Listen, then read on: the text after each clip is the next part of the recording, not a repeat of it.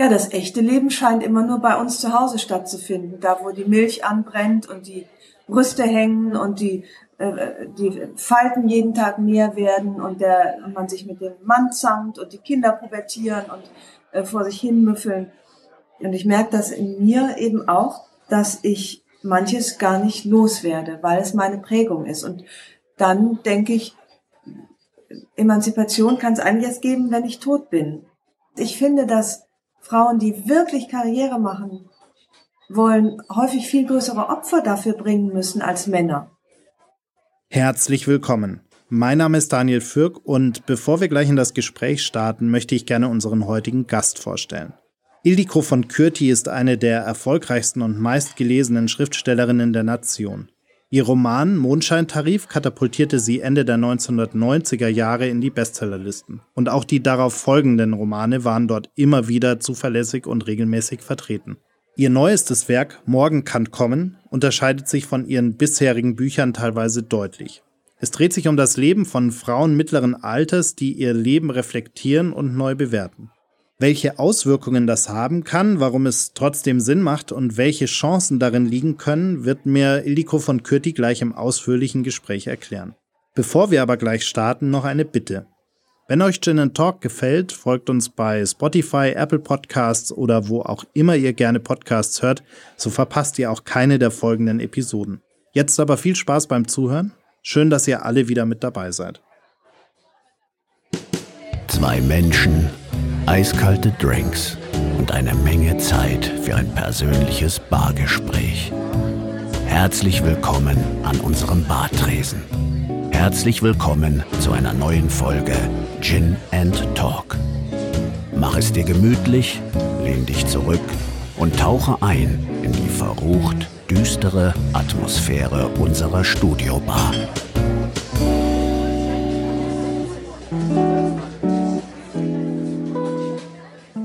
Liebe Ildiko von Kürti, ich freue mich sehr, dass wir uns heute hier virtuell treffen können. Sie wahrscheinlich in Hamburg, ich in München, aber immerhin virtuell zugeschaltet. Äh, deshalb herzlich willkommen hier bei Gin Talk. Ich freue mich auch sehr und tatsächlich ja herzliche Grüße aus Hamburg. Sie haben ein Buch geschrieben, also schon einige, und aber jetzt gerade erst Ihr neuestes veröffentlicht, nämlich Morgen kann kommen. Und es dreht sich ja so ein bisschen um Frauen, die in der Mitte ihres Lebens stehen äh, und auf einmal entdecken, dass all diese Konventionen, Regeln, Erwartungshaltungen irgendwie ja eigentlich ja gar nicht so viel Sinn machen. Ähm, ich habe mich dabei immer wieder so ein bisschen ertappt und festgestellt, naja, eigentlich geht es ja gar nicht um das Alter, sondern es geht ja generell darum, dass wir gesellschaftlich uns die ganze Zeit an vermeintliche Regeln halten wollen, an vermeintliche Konventionen halten wollen, die eigentlich äh, irgendwie Quatsch sind, weil wir immer nur Erwartungen anderer hinterherlaufen. Also eigentlich ist es ja ein altersunabhängiges Thema, oder? Eigentlich stimmt das. Wobei ich finde, ähm, dass Konventionen jetzt nicht generell Quatsch sind und äh, und äh, völlig überkommen. Es lohnt sich, sie alle zu hinterfragen, aber bei vielen lohnt es sich auch zu sagen, ja, macht Sinn, sofern man es mit seinem eigenen Inneren sozusagen deckungsgleich bekommt. Ich finde trotzdem, dass es eine Frage des Alters ist, weil ich niemals von einem heranwachsenden Menschen oder sich noch sehr suchenden Menschen erwarten würde, dass er irgendwie so völlig individualistisch sich von innen nach außen entfaltet und erstmal auf sich guckt, dann auf die anderen. Das finde ich ganz unrealistisch, wenn man, äh, also wenn ich mich an mich erinnere als junges Mädchen, junge Frau auch noch, dann ist das ja auch ganz normal und völlig verständlich und auch, auch jetzt nicht weiter fragwürdig, wenn man sich schon sehr auch an anderen orientiert. Das finde ich gehört ja zur Ich-Findung dazu, dass man sich abgleicht, dass man sich auch Idole vielleicht sucht, Heldinnen, an denen man denen man nacheifert. Insofern finde ich, ist es, ist es eine Frage des Alters, weil es eine Frage erstens des, des innerlichen Reifens ist und aber auch des äußerlichen Reifens und des der Biologie. Das klingt so komisch, aber ich äh, hatte eine Weile, dachte ich, ah ja super, ich bin jetzt einfach so altersweise, deswegen lache ich auch nicht mehr über jeden blöden Witz und äh, lass mir nicht mehr von jedem, der auch keine Ahnung hat, wo es lang geht, sagen, wo es lang geht stimmt nur teilweise. Es ist tatsächlich eine Frage der Hormone. Und das hat nun mal auch ganz definitiv äh, mit dem Älterwerden zu tun äh, und den Wechseljahren. Und da geschieht einfach so wahnsinnig viel im, im Körper jeder Frau, egal ob, äh, ob es durch begleitet wird durch Hitzewallung oder Stimmungsschwankungen. Man äh, wird einfach äh, klarsichtiger dadurch, dass der Östrogennebel sich lichtet. Und das ist so. Und das ist eine ungemütliche Zeit für alle Beteiligten. Also doch, um die Frage nochmal abschließend zu beantworten, doch, es ist auch eine Frage des Alters. Jetzt haben ja Ihre Bücher auch immer äh, durchaus autobiografische Elemente. Was war denn für Sie persönlich eigentlich die, die größte Veränderung, wenn Sie sagen, es ist äh, auch ein Stück weit eine Frage des Alters? Äh, wann haben Sie denn festgestellt, da, da passiert irgendwie was bei Ihnen ganz persönlich und was war vielleicht die, die einschneidendste oder die entscheidendste Veränderung, die Sie festgestellt haben? Das kann ich nicht so sagen, weil das ja eine Veränderung ist, die nicht von einem Tag auf den anderen oder von einer Minute auf die andere stattfindet, sondern wirklich über Jahre, wenn nicht gar Jahrzehnte. Und das ist etwas, was ähm, vielen Frauen überhaupt nicht klar genug ist, wie früh nämlich diese Phase des Wechsels beginnt, hormonell, innerlich, körperlich, äh, die, diesen Reifungsprozess, dass der viel, viel früher anfängt, als die meisten glauben. Und äh, das hätte mir und äh, glaube ich auch vielen anderen geholfen, wenn ich das früher gewusst hätte, mich besser einordnen zu können. Es gibt natürlich trotzdem Momente, wo mir klar wird, ich bin nicht mehr ganz die Alte. Und das beginnt beim Schreiben, wo ich mich bei diesem Buch so ganz bewusst für eine andere Perspektive entschieden habe, neue Wege zu gehen und nicht mehr so wie früher nur mit einer Ich-Erzählerin zu arbeiten, sondern wirklich auch in unterschiedliche Charaktere gereist bin, was für mich ein Wahnsinnsschritt war. Ähm, und es beginnt damit, dass, äh, äh, dass meine Kinder selbstständiger werden und ich Tag für Tag sie immer mehr ein bisschen loslassen muss und dann aber auch nachjustieren und feststellen, ah, hier ist es zu viel, da ist es zu wenig. Also es ist ja eigentlich ein ständiges Ringen, finde ich, mit den Abschieden, die einem das Leben sowieso abverlangt und dann gleichzeitig mit den neuen Räumen, die sich dadurch auftun, dass man auch da ja total gefordert ist, die zu füllen. Also zum Beispiel mit einem Podcast. Ich habe ja auch angefangen, äh, Frauenstimmen mit einem eigenen Podcast. Ich bin viel aktiver auf Social Media. Das sind neue Räume, die ich mir erschließen kann, weil äh, andere Türen sich auch schließen. Jetzt haben Sie schon gesagt, Sie äh, sind in dem Buch auch aktiv immer wieder in neue Charaktere und Rollen reingeschlüpft. Sie haben ein äh, Podcast gestartet, Sie versuchen ganz neue Dinge sozusagen. Ist das vielleicht auch etwas, was, was damit zu tun hat, dass Sie wirklich äh, festgestellt haben, jetzt, jetzt probiere ich einfach mal ganz neue Sachen aus, jetzt mache ich einfach mal Dinge ganz anders, äh, weil ähm, warum immer so, wie man es schon immer gemacht hat, wenn man auch mal ganz neue Sachen oder ganz andere Dinge probieren kann? Ja, das liegt aber eben auch daran, dass sich jetzt auch die Gelegenheiten auftun, weil eben man konventionell auch nicht mehr so gebunden ist, zum Beispiel durch den Rhythmus der Kinder. Das ist ja eine Konvention oder eine Fremdbestimmung, vielleicht nenne ich es lieber so, die ich ja sehr bewusst und sehr gerne eingegangen bin. Aber da ist man natürlich extrem fokussiert auf das Leben anderer Leute, nämlich äh, von äh, von Kindern, Kindergärtnerinnen, Schulkameraden, Lehrern, Hockeyteams, Fußballteams, äh, Tennispartner und Organisation von Sammelgeschenken und Kindergeburtstagen. Eine nicht zu vernachlässigender riesiger Zeitaufwand. Das alles wird langsam weniger. Und das finde ich irgendwie, erstmal fand ich es beängstigend, dann finde ich super. Und was mir jetzt neulich nach einem Gespräch mit meiner Freundin Karin klar geworden ist, ein bisschen beschämt, ehrlich gesagt, was für ein unfassbares Privileg das ist. Weil man ja nicht unterschätzen darf, dass die meisten Frauen in meinem Alter, also Anfang, Mitte 50, verschwinden. Deren Geschichte ist so gut wie vorbei, weil sie vielleicht in einer ab äh, finanziellen Abhängigkeit sind, weil sie schlechte Jobs haben, die ihnen keine Erfüllung bringen, weil die Kinder aus dem Haus gehen und äh, sie womöglich in einer Beziehung stecken, in der sie nämlich ihre Bedürfnisse und Wünsche äh, nicht befriedigen können. Und das ist ich fürchte die Regel. Und deswegen muss ich da, sage ich mittlerweile das so ganz demütig, dass die Herausforderung äh, die sich mir jetzt stellt, nämlich neue Räume zu entdecken, ein totales Privileg ist, weil ich eben unabhängig bin und einen äh, Mann habe, der, äh, der es auch unterstützt, dass ich mich entfalte mit all meinen Falten. Und das ist wirklich nicht die Regel. Würden Sie eigentlich sagen, dass ähm, dieses Privileg, diese Unabhängigkeit zwingend immer auch etwas mit Geld am Ende des Tages zu tun hat? Oder ist es in unserer Gesellschaft eigentlich so, dass sich dieses Privileg ein Stück weit auch jeder selbst erkämpfen kann, unabhängig jetzt von einem monetären Background? Also finanzielle Unabhängigkeit ist das A und O, finde ich. Das ist schon, äh, das ist nicht unbedingt eine Frage von Reichtum, aber von Unabhängigkeit, auf welchem Niveau auch immer. Und wenn man das nicht ist, was ja leider sehr, sehr häufig der Fall ist unter Frauen, dann hat man viel weniger Möglichkeiten, aber immer noch Möglichkeiten, sich zu entfalten, aber deutlich eingeschränkt. Und die dann in sich zu mobilisieren, äh, das ist schon nochmal eine deutlich, finde ich, größere Herausforderung, weil man mit dann so vielen äußeren Widerständen von Partner bis Arbeitgeber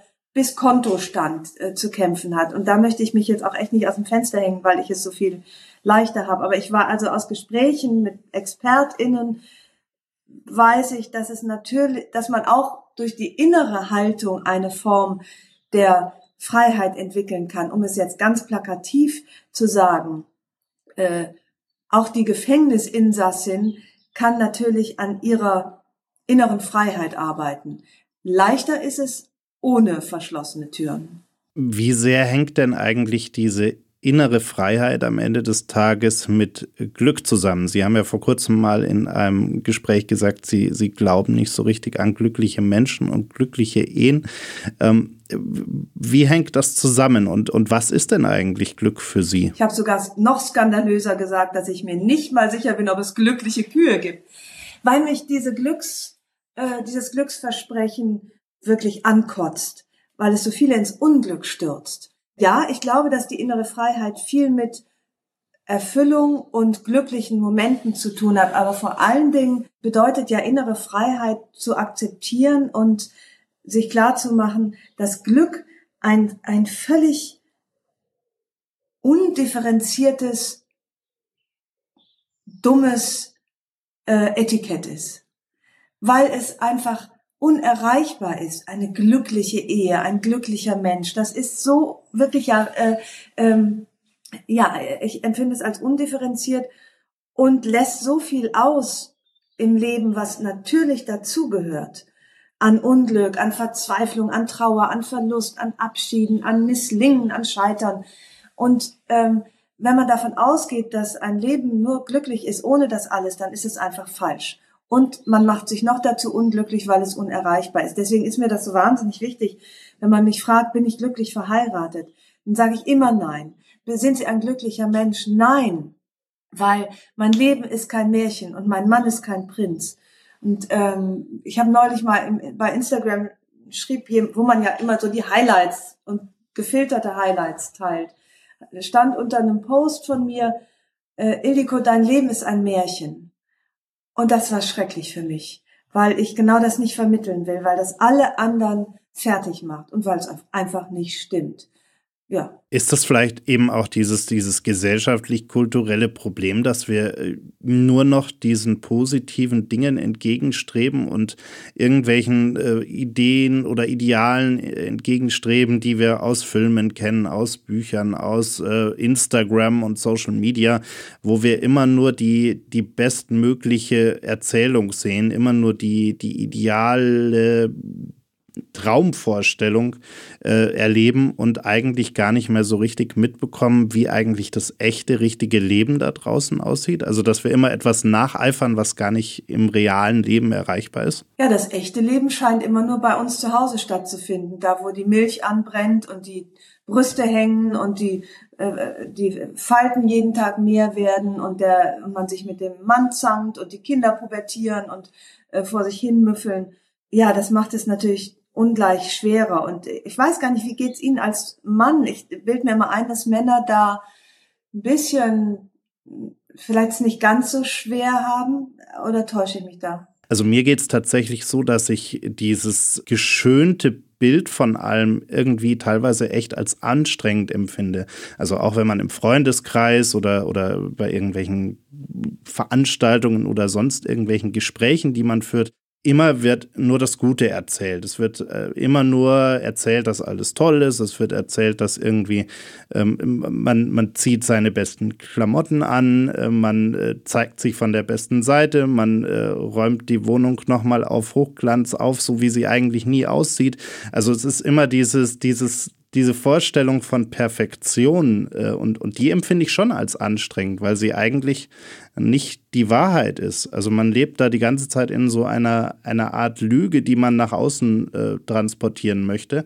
Äh, und, und das wird irgendwie gesellschaftlich erwartet. Dabei wäre es doch eigentlich für alle viel entspannter, wenn wir einfach mal ehrlich zueinander sind äh, und dann mit auf die Frage, wie geht's, auch mal ehrlich antworten und dann vielleicht sogar ein Gespräch darüber führen, wie es einem wirklich geht. Also ich weiß nicht, wie Sie das handhaben, aber ich mache das nicht mit. Ich empfinde das auch als nicht nur als anstrengend, sondern als total langweilig.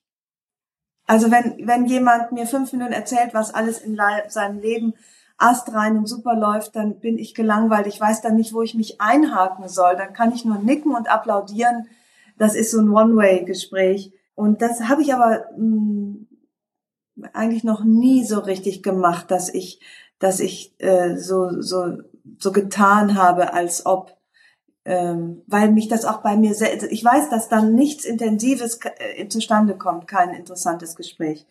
Und gleichzeitig sehe ich eben, wie fatal die Auswirkung ist, wenn man ständig so tut, als ob auf Menschen, die sich daran orientieren die Tochter von einer guten Freundin von mir, die hat in ihrem Umfeld mittlerweile fünf schwerstkranke 15-jährige Mädchen, die daran fast zerbrechen, dass sie eben nicht so perfekt sind wie die Mädchen auf Instagram oder auf TikTok oder wo auch immer sie sich mit diesen furchtbaren Idealen befassen. Und äh, das macht mir echt totale Sorgen, weil ich äh, auch nicht sehe, wie man die Kinder, diese zerbrechlichen Seelchen davor wirklich beschützen kann, weil es, es gibt kein Entkommen, es gibt nur Aufklärung, aber die ist natürlich angesichts dieser Übermacht an Perfektion auch wirklich schwer zu leisten. Würde es uns denn da ein wenig helfen, wenn wir ein bisschen mehr reflektieren? Reflektieren würden und ein bisschen mehr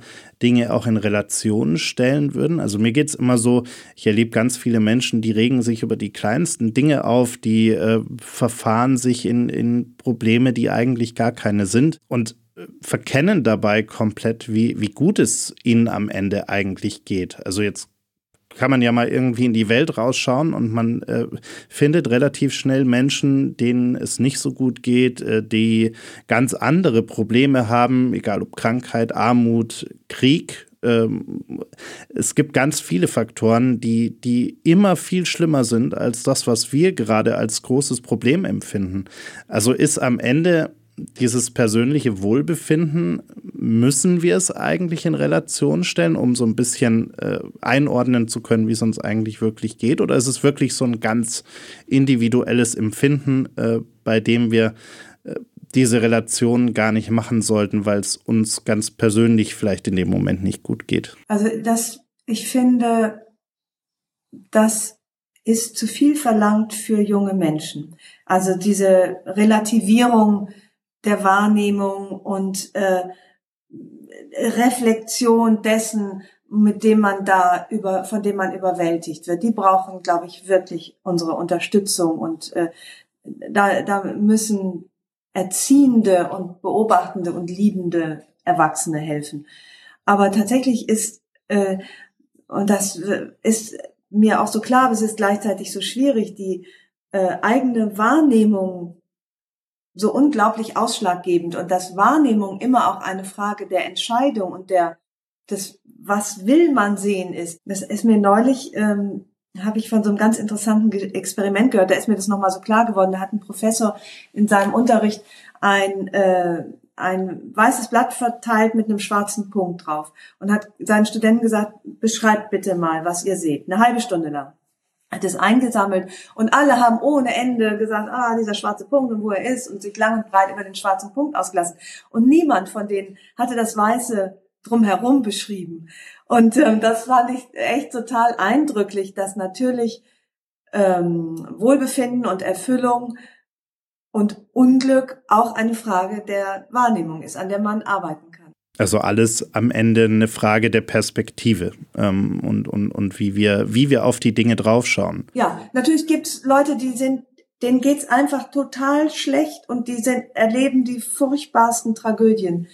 Und trotzdem, meine Freundin Iris zum Beispiel, die ihren Sohn verloren hat, dass ähm, selbst die sagte, das Glück, das große Wort Glück, aber äh, oder Erfüllung auch eine Frage der Entscheidung ist und der Disziplin. Und äh, ich möchte nicht, dass das, das soll nicht zynisch klingen, aber die kleinsten Spielräume für inneres Licht gibt es tatsächlich immer.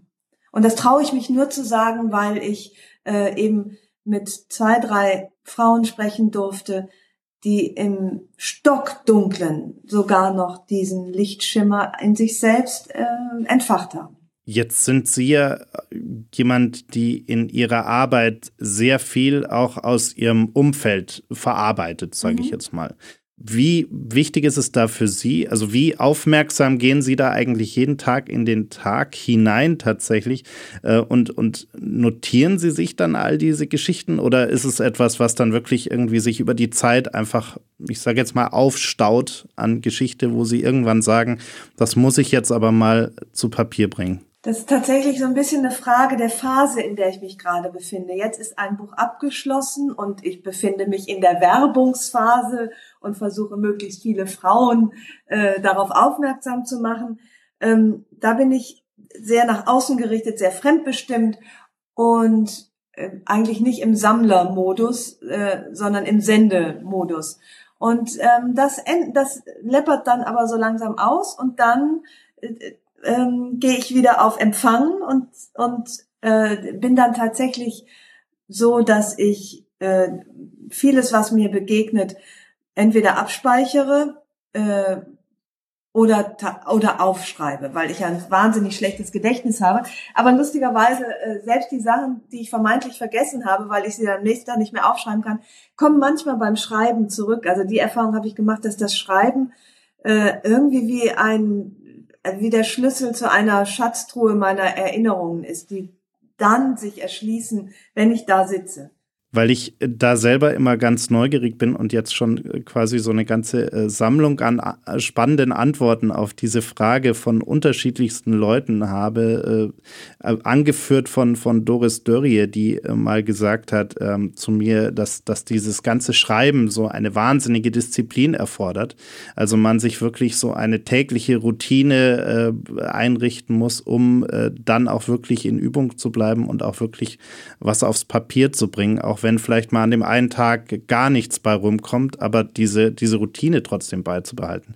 Ähm, wie wie geht es Ihnen da? Also wie, wie gehen Sie da wirklich ran? Und äh, ist es bei Ihnen eher so, dass Sie morgens aufstehen und sagen, oh, heute habe ich wahnsinnig viele Ideen, die bringe ich zu Papier und am anderen Tag äh, stehen sie vielleicht auf und sagen, nee, heute geht gar nicht, äh, ich mache was anderes. Oder sind sie dann wirklich auch so eisern und äh, setzen sich dann wirklich jeden Tag hin, wenn sie schreiben müssen? Also das kommt jetzt ja auf den Ansatz an. Doris Dörrie empfiehlt das ja praktisch jedem, jeden Tag zu schreiben. Finde ich, muss man nicht. Und ich, wenn ich, das ist ja mein Beruf, das heißt, ich habe auch manchmal nicht die Wahl zu sagen, oh ne, heute ist mir aber nicht danach weil vielleicht morgen eine Deadline droht von einer, von einem Artikel oder einer Arbeit, die schriftlich zu tun ist.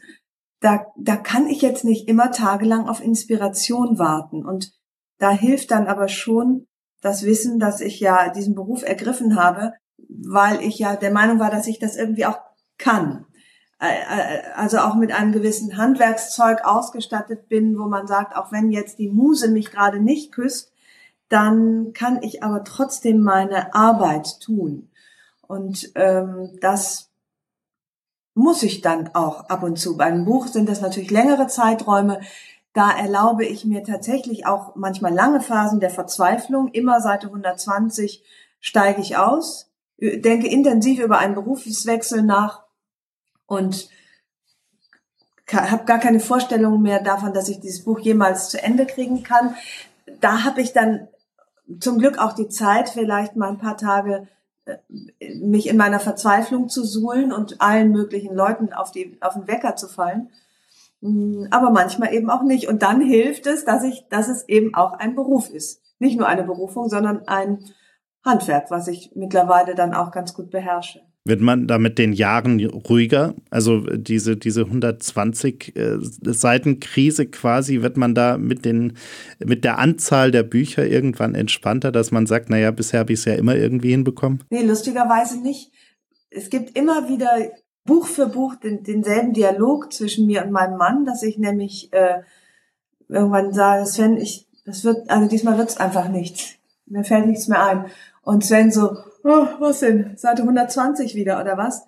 Und ich sag, du, echt, es ist auch jetzt diesmal nicht witzig, weil diesmal ähm, ist es halt wirklich was ganz anderes.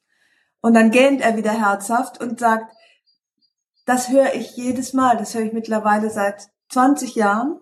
Und das klingt jetzt so unempathisch, ist es eigentlich auch, aber es tut in dem Moment ganz wohl, dass da jemand sitzt, der diesen Werdegang äh, verfolgt und in dem Moment nicht verdrängt, dass ich jedes Mal behaupte, so schlimm wie diesmal war es aber noch nie. Fühlt sich aber trotzdem natürlich so an. Jetzt haben Sie gerade vorhin gesagt, Sie versuchen gerade so viele Frauen wie möglich für dieses Buch äh, zu gewinnen. Hm, mich würde interessieren, welche Rückmeldung bekommen Sie eigentlich von Männern, die dieses Buch gelesen haben? Bekomme ich überhaupt Rückmeldung von Männern? Hm, wenn, da, das ist selten, weil ich ja natürlich auch viel weniger männliche Leser habe. Und hm, wenn, dann ist es oft in dem Tenor, ach, das hat ganz gut getan, das mal zu lesen. Ich verstehe jetzt meine Frau besser. Ich äh, dachte, ich hätte jetzt als einziger so ein Pech gehabt und so eine hochneurotische Kuh äh, erwischt, aber die scheinen ja alle so zu sein. Also es hat, hat so ein bisschen was von werben um Verständnis für die äh, komplexe Seele und Psyche der Frau. ähm, jetzt geht es ja auch ein Stück weit um, um Rollenbilder. Äh, wie sehen Sie das eigentlich gerade? Wir sind ja in einer Gesellschaft, in der all diese, diese tradierten Rollenbilder in der öffentlichen Wahrnehmung komplett über Bord geworfen werden. Und ich stelle oft fest, wenn man dann mal hinter die Kulissen schaut, also auch dieses Thema vorhin wieder mit, äh, was präsentiere ich nach außen und was ist Realität. Wenn man dann mal hinter die Kulissen schaut, dann äh, erkennt man diese traditionellen Rollenbilder doch ganz oft wieder. Ähm, woran liegt das dann eigentlich, dass wir da nicht mal gesellschaftlich wirklich konsequent vorankommen und wirklich äh, eine, eine umfassende Veränderung hinbekommen? Also ich finde, dass es ein gesellschaftliches Voran durchaus gibt. Also wie Sie sagen, es ist ja ein äh, deutlich, zwar vielleicht noch deutlich zu langsam, aber doch ein, eine spürbare, ein spürbarer Aufbruch und Ausbrechen aus diesen äh, hinderlichen und überkommenen Rollenbildern.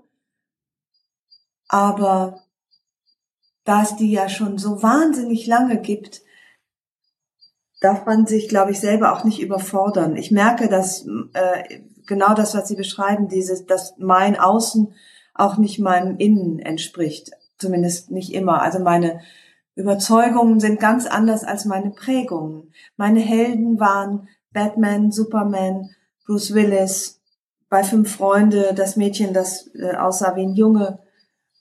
Und mit denen bin ich halt aufgewachsen und meine ganze Generation ist mit denen aufgewachsen, Männer wie Frauen. Und die Generation davor hatten auch wenig weibliche Heldinnen.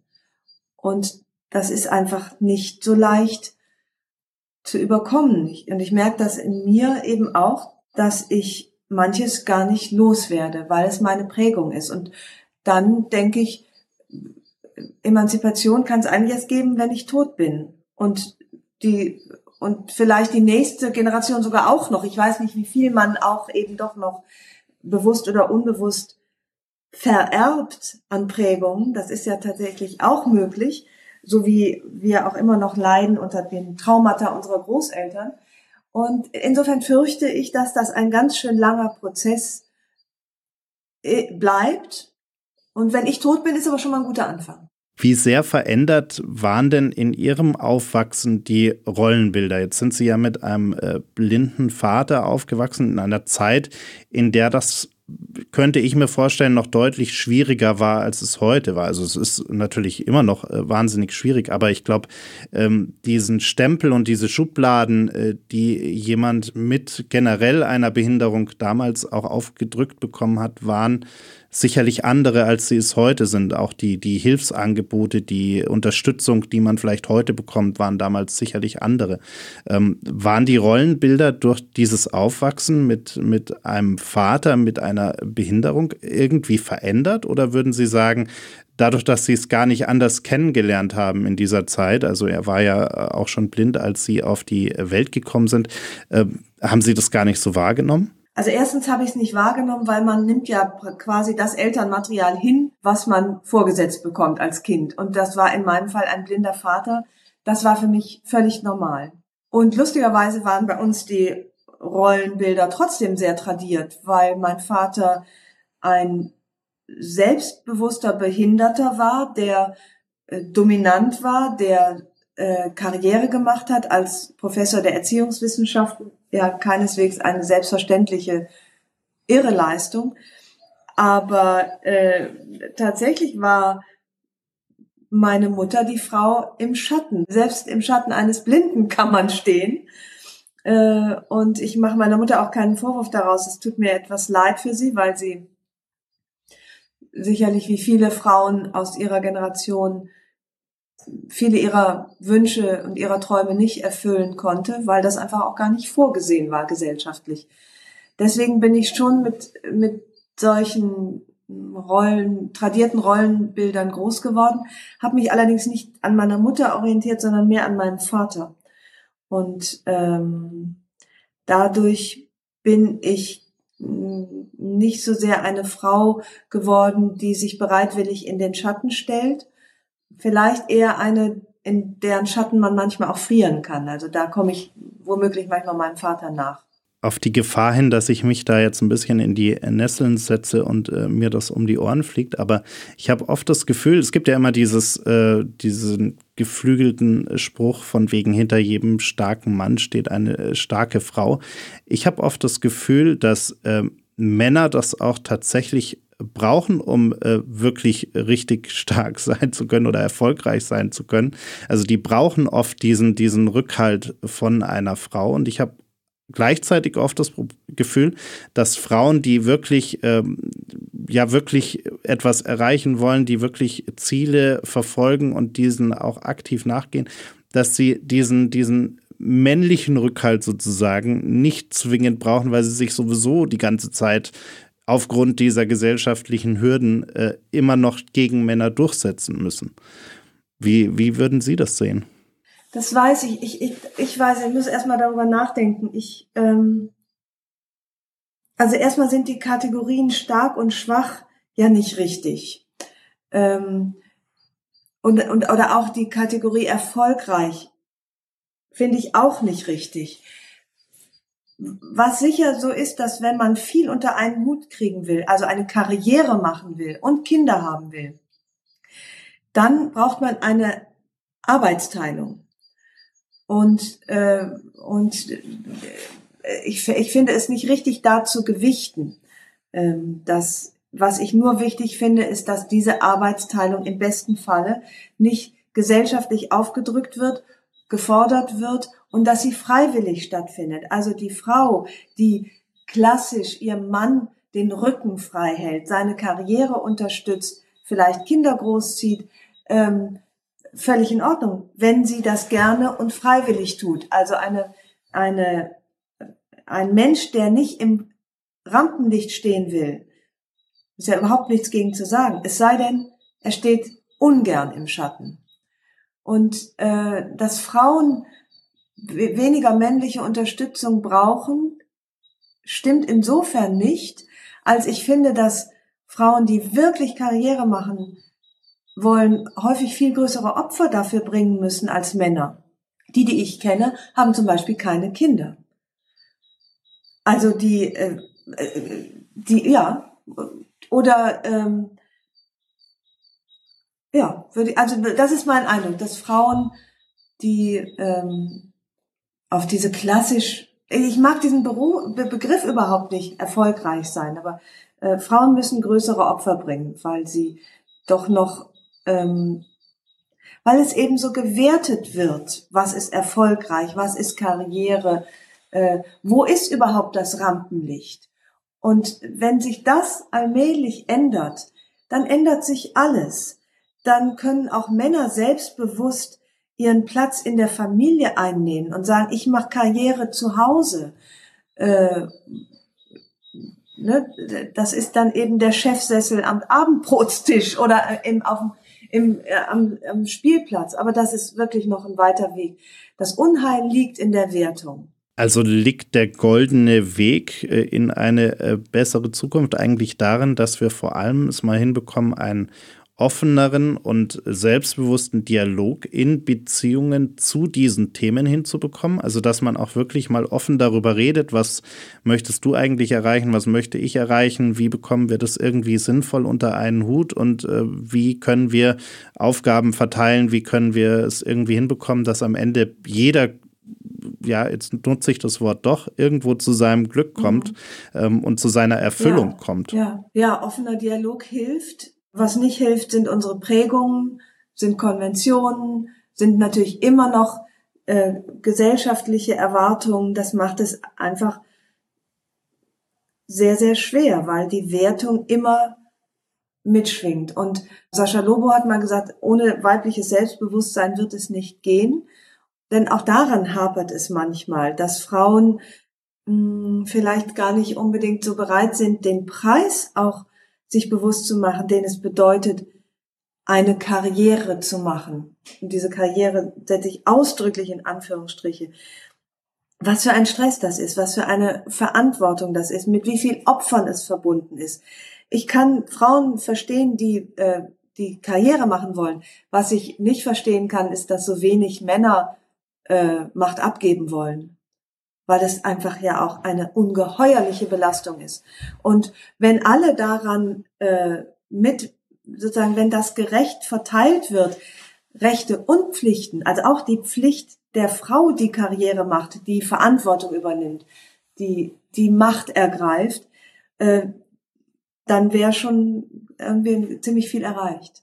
Wenn jetzt eine Frau äh, um die 50 ihr Buch liest äh, oder auch ein Mann und danach feststellt, oh Mist, äh, irgendwie in der Situation, in der ich gerade bin, das gefällt mir alles eigentlich gar nicht so richtig, wenn ich es mal wirklich sinnvoll reflektiere.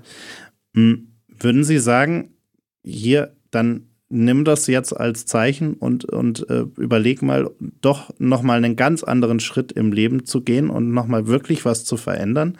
Ähm, also brauchen wir da vielleicht auch ein Stück weit oder brauchen diese Menschen dann vielleicht auch ein Stück weit Mut zu sagen, okay, ich habe vielleicht bis hierhin nicht immer die allerbesten Entscheidungen vielleicht auch getroffen oder habe mich in eine Situation manövriert, die, die mir jetzt im Rückblick gar nicht mehr so gut gefällt, aber es ist noch nicht zu spät äh, und man kann daran auch noch mal radikal was verändern? Ja, ja, ja, es ist nie zu spät, man kann immer was radikal verändern und ich hoffe, dass äh, mein Buch dazu Mut macht, aber ich ich fühle mich da selber nicht als gute Ratgeberin, weil ich doch auch so viele Ängste habe und so viel Zweifel und überhaupt nicht radikal bin und so oft in Situationen verharre, von denen ich doch eigentlich schon ahne, dass sie, dass sie sich überkommen haben, dass sie mir nicht mehr wohltun. Und deswegen ähm, brauche ich sozusagen die Ermutigung, die ich die ich mit dem Buch vermitteln möchte, die brauche ich ja selber jeden Tag.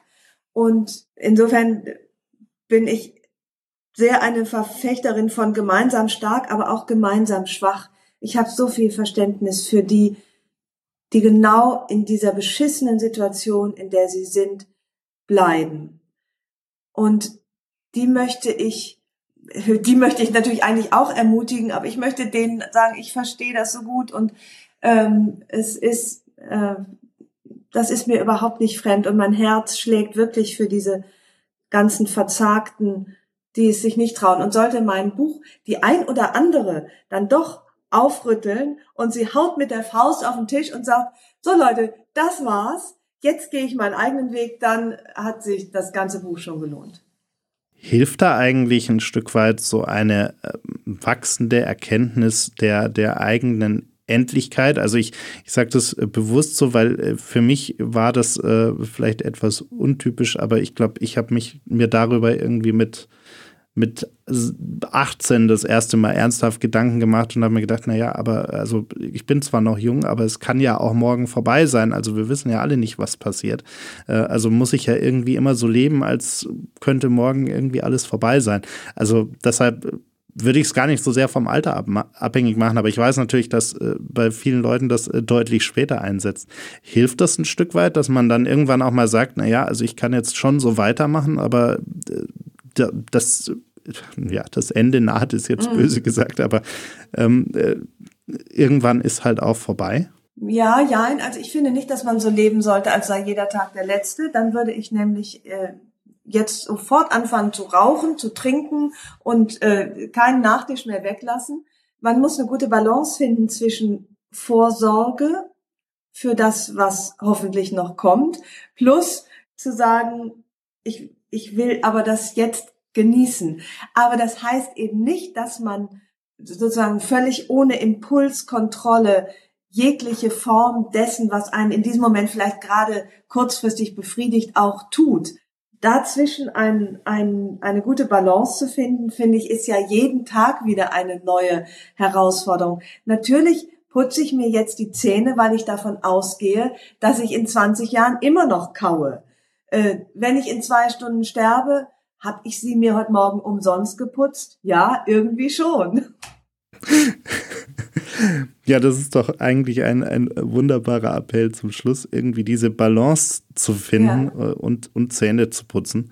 Ähm, aber insbesondere wirklich diese, diese Balance zu finden für sich selbst und äh, herauszufinden, was muss ich eigentlich jetzt machen, um mir, um mir selbst auch treu zu bleiben und, und mich nicht irgendwie jeden Tag in, mich nicht jeden Tag in ein Kostüm zu stecken, in dem ich eigentlich gar nicht sein möchte, sondern mhm. wirklich irgendwie mein, mein wahres Ich auch zu leben ja. mit allem, was dazugehört, aber gleichzeitig natürlich auch äh, die Brille äh, in die Zukunft zu haben und zu schauen, ähm, was kommt denn da noch und, und wie bin ich darauf irgendwo vorbereitet. Ja, ein tägliches Ringen. Vielen, vielen Dank für die Zeit und das tolle Gespräch. Ich habe zu danken. Vielen Dank für das, für diese wirklich sehr inspirierende Bewegung. Begegnung, Bewegung auch. Innerliche Bewegung, äußerliche Begegnung. Vielen Dank. Vielen Dank. Das war's leider schon. Die letzte Runde ist ausgetrunken, das Gespräch zu Ende. Vielen Dank fürs Zuhören. Bitte nimm Rücksicht auf die Nachbarn und sei leise, wenn du die Bar verlässt. Aber vergiss auf keinen Fall, den Abonnieren-Button zu klicken.